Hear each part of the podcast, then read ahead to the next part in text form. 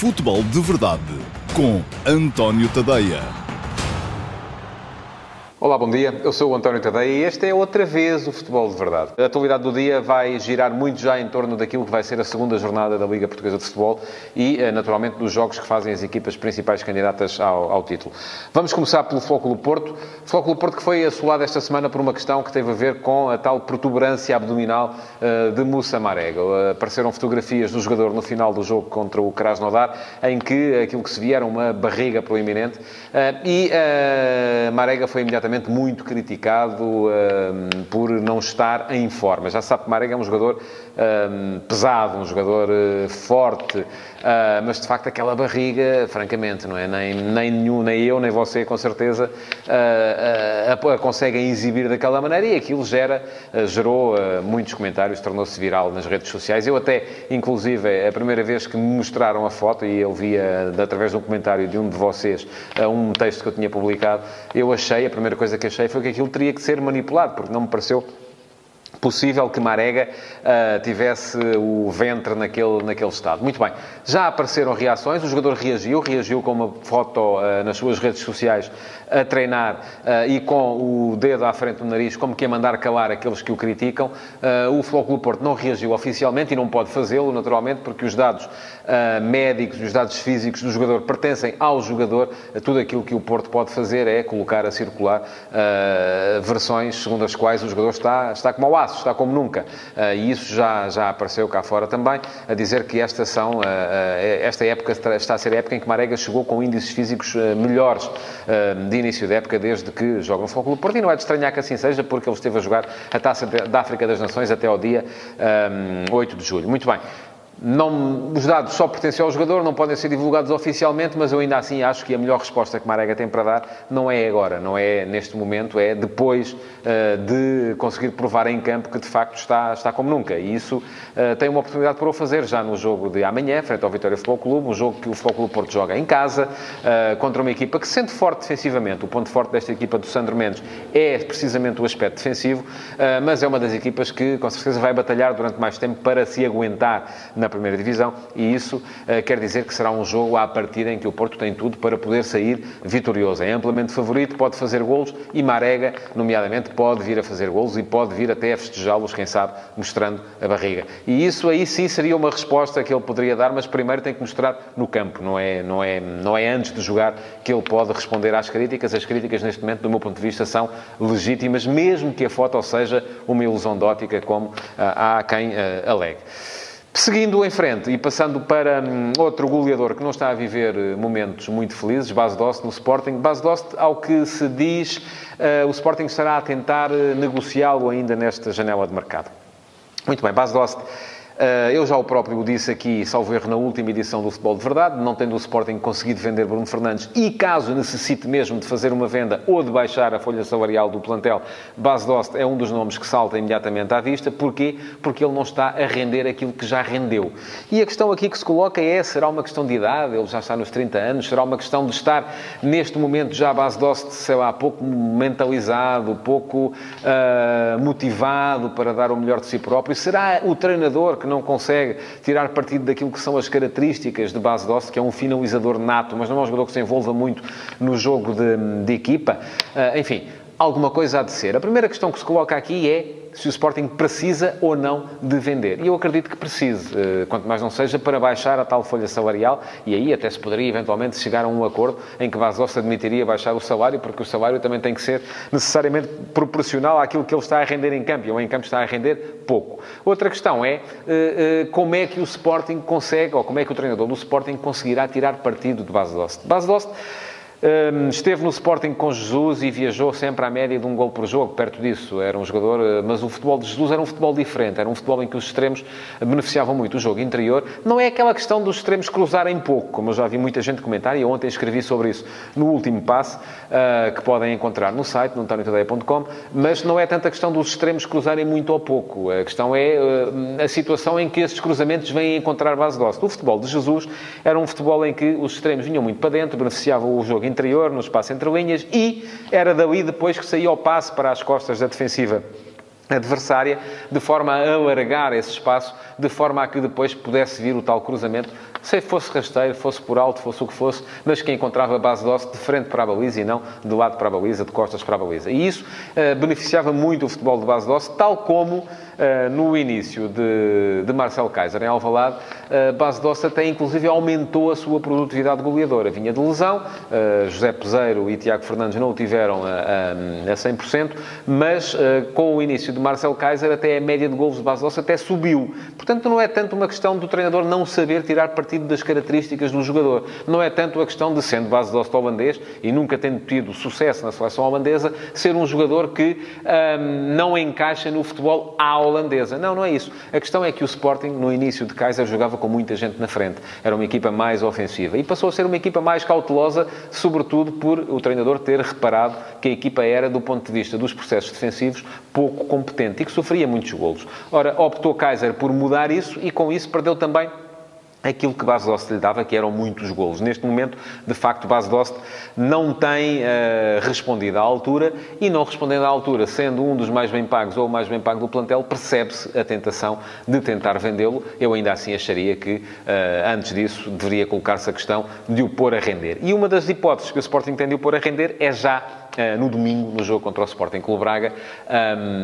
Um jogo muito, muito complicado. Viu-se ainda ontem, o Sporting Clube Braga ganhou claramente e sem problemas. Deu para descansar no final, para descansar alguns jogadores uh, importantes. Uh, por 3-1 ao Brondby, já tinha ganho por 4-2 no jogo fora, segue em frente na Liga Europa. Uh, é uma equipa que está, está muito forte. uma equipa que tem jogadores que podem, que lhe permitem, permitem a Ricardo Sapinto pensar em uma candidatura séria a intrometer-se entre os, entre os três grandes na luta pelo, pelo título e por isso mesmo será um jogo muito, muito complicado para o Sporting, até com aquela componente emocional de ver regressar Sapinto e de ver regressar vários jogadores da sua formação que o clube não acabou por não aproveitar. E ainda ontem o Braga jogou de início com três jogadores formados em Alvalade, Ricardo Jogai, Wilson Eduardo e João Palhinha. João Palhinha esteve particularmente em evidência. Isto quer dizer que uh, se está ali a montar um duelo que pode ser explosivo. O Sporting precisa de ganhar o Sporting ainda não ganhou um jogo esta época, já uh, não ganhou nem um jogo oficial, nem um jogo particular. Começa a haver alguma falta de paciência para o rendimento da equipa, para os dos adeptos, para verem que a equipa não cresce de rendimento e se uh, as coisas acabarem por não correr bem frente a uma equipa com um ADN tão leonino como é este Sporting Clube Braga neste momento, uh, admito que as coisas para Kaiser comecem a ficar muito, muito mais complicadas. Portanto, muita curiosidade em relação a esse jogo do domingo, parece parece-me que é o jogo mais interessante da jornada, apesar de haver também um Belenenses Chade Benfica. E não é demais lembrar que o Belenenses Chade foi a única equipa da última liga que não perdeu com o Benfica. Ganhou em casa, uh, num jogo em que uh, Rui Vitória um, esteve um bocadinho à Kaiser, foi metendo avançados, avançados, mais avançados, mais avançados, e foi perdendo aquilo que chegou a ter, que era domínio amplo sobre o jogo, acabou por perdê-lo e perdê-lo com justiça. E depois, já com Bruno Lage, o único jogo que Bruno Lage não ganhou como treinador principal do Benfica no campeonato foi precisamente o jogo em casa contra o Belenenses Chade, empatou 2-2 depois de estar a ganhar por 2-0. O Silas é um treinador que parece-me inteligente do ponto de vista estratégico, com certeza vai perceber qual é a melhor forma de colocar a sua equipa a jogar frente a este Benfica, que vem muito forte. O Benfica vem de duas goleadas, 5-0 ao Sporting na Supertaça, 5-0 ao Futebol Passos de Ferreira na primeira jornada do campeonato e vai entrar, com certeza, no Jamor um, com muita vontade de chegar à vitória. A última coisa de que uh, o Benfica precisaria neste momento era o tal foco de instabilidade que aparece vindo dos gabinetes e aparece promovido pelo diretor do Jornal Benfica, José Nuno Martins, que em declarações à BTV uh, veio ser uh, ferozes críticas a José Eduardo Muniz, um dos dirigentes do, do clube. Ora bem, José Nuno Martins, inclusive, já tinha tido uh, problemas anteriores, e eu recordo a, a polémica com, com Jorge Andrade, por exemplo, quando o Jorge Andrade, naquele seu linguajar mais expressivo de quem andou dentro do campo, disse que a melhor maneira de parar João Félix era dar-lhe um pisão. Eu conheço bem o Jorge Andrade, sei que ele não é... Se, já o teve que ser como jogador, porque os jogadores e os defesas centrais geralmente são maldosos, uh, neste momento como pessoa não o é de todo, mas isso foi, na altura, uma bandeira quase do Benfica e nessa altura a maior parte dos benfiquistas estava com José Nuno Martins. Veremos como é que vai acontecer desta vez.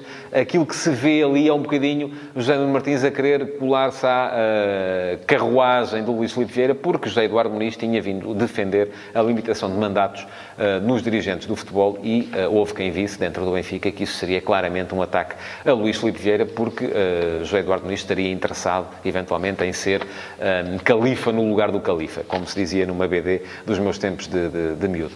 Muito bem, não sei se era isso ou não, a questão é que a última coisa que Bruno Lage precisa neste momento é que de cima lhe venham criar uh, focos de instabilidade. O Benfica está forte, está fortíssimo, parece-me que a equipa mais forte da, da Liga neste momento e, uh, em condições normais, um, tem tudo para poder vir a vincar ainda mais esta superioridade.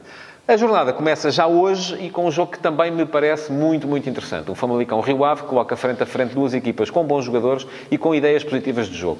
Um, ontem o Carlos Carvalhal teve uma declaração que me pareceu muito engraçada. Ele disse que preferia jogar num estádio cheio de adeptos do adversário do que fazê-lo com um estádio com 327 pessoas sete polícias e 13 escuteiros. Não sei onde é que o Carlos foi buscar os escuteiros, uh, mas teve graça. E é um bocado isto que se quer: é ter gente no futebol a falar de forma descomplexada, de forma aberta e, sobretudo, se depois, quando começarem os jogos, as equipas também uh, abordarem o jogo de uma perspectiva positiva, como creio que tanto o Famalicão como o Rio Ave vão fazer nesta, nesta liga.